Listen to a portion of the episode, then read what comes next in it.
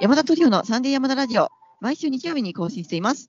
この番組は北海道と横浜で超遠距離ピアノトリオを組んでいる私たち山田トリオが、クラシック音楽や楽器に興味があるというあなたに向けてお届けしています。ピアノ佐々木水江。バイオリン松本由紀子。ゼロ山田圭一でお送りします。今週は2本お送りするんですけれども、一つは、私がドラクエ5が完全攻略できましたという話ですね。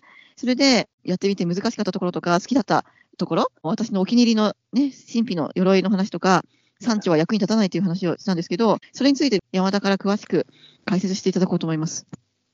はい。ドラクエ5って一番まず難しいとされてるのは、ブオーンっていうめちゃくちゃでかい怪獣みたいなモンスターがいるんですけど、壺から出てきて、なんかあのあの向こうからすごい迫ってくるんですよね。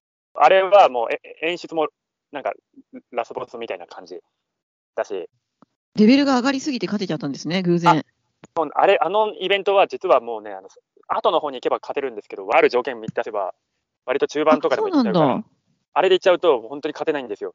全ドラクエのトップ3に入るドラマモンスター。あえー、私いつ言ったっけ、まあ、大きくて怖かったよね。あの、ワンちゃんみたいな顔して、ね、優しそうな顔はしてんだけど ね。花嫁の話をすればいいんでしたっけ？そうそう、あの、さっきの、はい詳しく聞きたいのは、あの、神秘の鎧？私は小さなメダルをコツコツ集めて、で、はい2つ取ったんですね。なるほど。あの、でそれがもらえるんですって？もらいます。あの、それ後でじゃあ説明してもいいですか？あ、いつでも結構ですよ。。まず、まあ、天空の花嫁っていうあのサブタイトルがついている通り、結婚を主人公がするんですね。まあ、主人公の人生で、その大人になってから大富豪の一人娘なんです。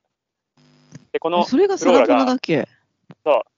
で、そこにブオンも出てくるんですよね。後後々。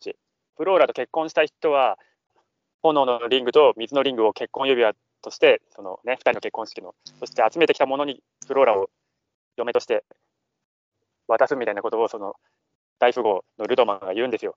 そうそう、ちょっとね、かぐや姫みたいになってるんですよ。そう。それで炎のリングを火山で取った後に、み水のリングを探しに行くときにですね、水門を開けるときに立ち寄った山奥の村で、なんと大人になったビアンカと再会するんですよ。で、ビアンカはその自分が子供の時に、ある宿屋のね、町の宿屋の娘なんですけど、一緒にお化け退場してっていう、そういうちっちゃい時に冒険をしてるんですよね、二人でそう。そうそうそだからこのイベントがあるので、やっぱビアンカへのこう思い入れが強いんですよね。それでビアンカに会って水門の鍵を持ってるんですよ。私もその指輪を探すの手伝ってあげるわみたいな感じで、一時期旅して、水のリングを手に入れて、サラボナの町に戻ったら、主人公の名前を言って、こう、じゃあ私はここで失礼するわねみたいな感じで行こうとするんですよね。そしたらフローラが、あの、ビアンカさんは何々主人公のことが好きなんじゃないですかみたいな感じで止め止めてくれるんですよ。その2人の中で一晩あげるから、要は選べっていうふうに、フローラのお父さん、まあ、ルッドマンも言ってくれるから、その1日かけてえ選ぶんですよ、自分で。で、この時の演出演出として、その夜中ね、主人公は寝れなくて起きちゃうんですけど、起きてたら、えーとビアンカが夜風にあったって、なんかこう、ね、ね眠れないのみたいな。でも私のことなんか気にしないでフローラさんと結婚した方がいいわとか言って言うんですよね。で、こういうのをう。あったあった。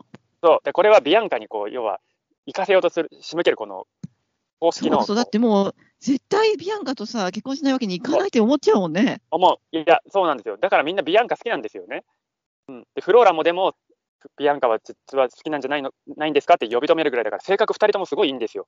スーパーファミコンではこの2人から選ぶんですけどでそのルドマンに話しかけると話しかけたお松さん。話しかけたかな？そしたらわしわしと結婚するというのかっていうなんか面白いコメントも聞けるから、ぜひ。であと結婚したい人に話しかける、あそう結婚したい方に話しかけなさいみたいなこと言われて、それで、そっか、その時話しかければいいんだ。いやその時話しかけると、え、私と結婚したいと思うのかって。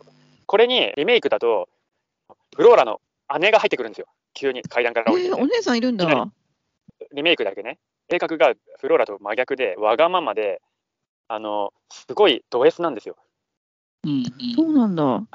主人公が、まあ、例えばこれか仮に結婚してですよ。したら、リメイクってあの話ができるんですよね、コマンドで。キャラクターと。うんうん。それで、主人公のことめめちゃくちゃ上から言うんですよね。お前なんか床で床で寝てろとか。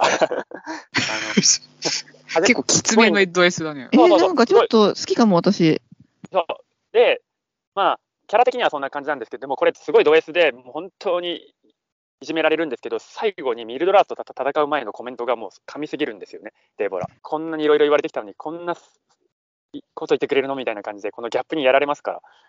えー、そうなんだ。はい、っていう、まあキャラ、キャラクターはそんな感じなんですけど、でも、えあの、性能ですね。お嫁さんの能力が違うんですよね。うんうん。でえっとフローラとビアンカは呪文を唱える、その要は魔法使うタイプなので、ですけど、どっちが優秀かって言ったらフローラなんですよ。うん。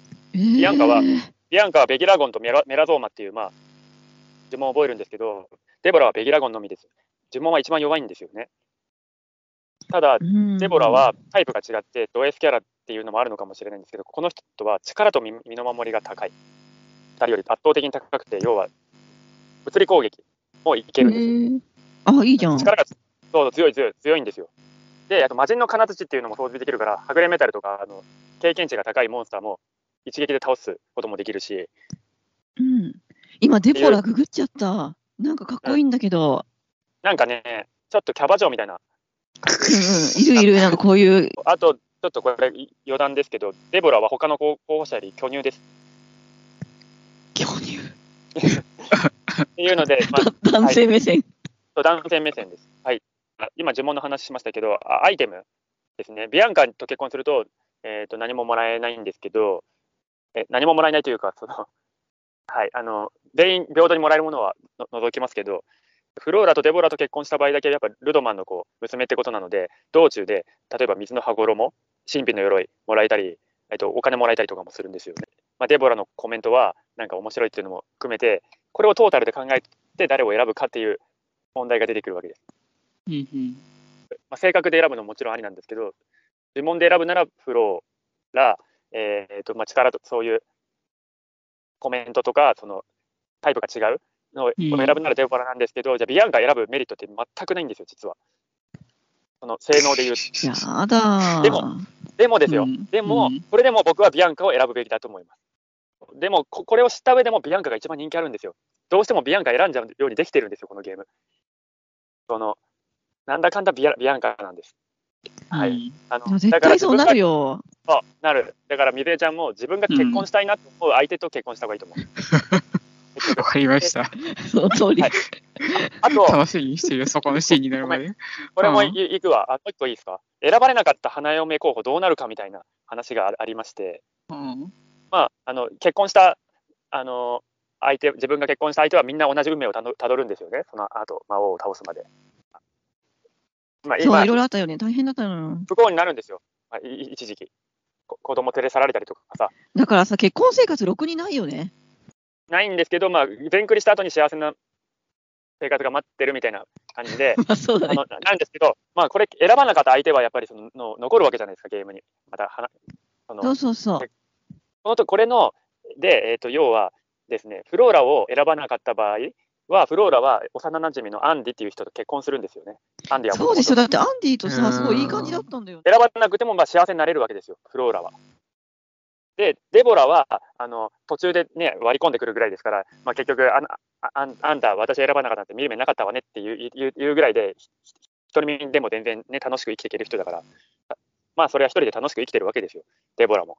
うんリ。メイクだけですけど、ビアンカだけ、まあ、要は山奥のところで、まあ、お父さんね、病気なんですよね、倒れてて。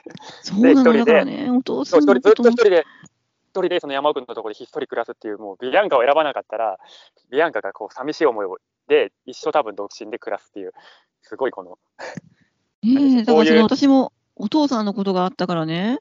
なんかしかもお父さんに言われるんだよね。うちの娘を幸せにしてやってくれ、みたいなさ。そうだよ、そんなこと言われたらさ、ビアンカ選ぶねえ、もう、そうなのよ。ね、あるね。いて、一時期、これちょっとガセだったんですけど、そのうん。山奥のガセですよ。なんですけど、ふビアンカを選ばなかった場合、あのビアンカのその山奥の村、全クリした後とか、そのある程度した後に、あのお墓がお墓が一つ増えてるっていう。いや、怖すぎる。こいや、それ、それ都市伝説なんですけど、でもそれは、お父様の。いや、そう、それね、まあ、結局違うんだけど、お父様なんじゃないっていうのとか、あと、その要は、ほら、水のリングを取ってさ、あのフローラというか、あのルドマンのところに戻るときに、要は一夜を共にして、あの要は子供ができちゃって、その子供が流れてってかっていう、っていう、伝説までできてやだぐらい。あでもそういう都市伝説が出るぐらいみんな思い入れがあるってことだよね。んそうです。でも結局、お墓は増えてないです。ということでね、まあ、お話は尽きないんですけれども、えーラジオトーク公式アプリからお聞きくださって、ギフトをお送りくださったリスナー様のお礼をお呼びしてお礼を申し上げたいと思います。競馬の先生様、セリシャス様、ボスデン様、マイジー様、ミルローズ様、モグチャロウ様、直吉五号様、ありがとうございます。ありがとうございま。ますす。えっと、それからですね、前爺様から、えーお便りなんですけども、山田さんが持っている本が欲しくなっちゃったっていう、えーお便りと、あともう一つ、はい空手は湯のごとし、絶えず熱度を与えざれば元の水に帰るっていうね、これ練習をサボるとね、水になっちゃいますっていう、あれですね。えーそちらいただきましたね。うんうんあとはありがとうございます。陽子様からですね、音量がとても小さく残念ということでね、あのこれはね、ラジオトークの何か仕様でそういうふうになってしまって、あの私たちもね、とても、ね、残念に思ってて、今回からちょっと対策をして、違う取り方をしてますので、どうかなっていうところでございます。申し訳ございませんでした。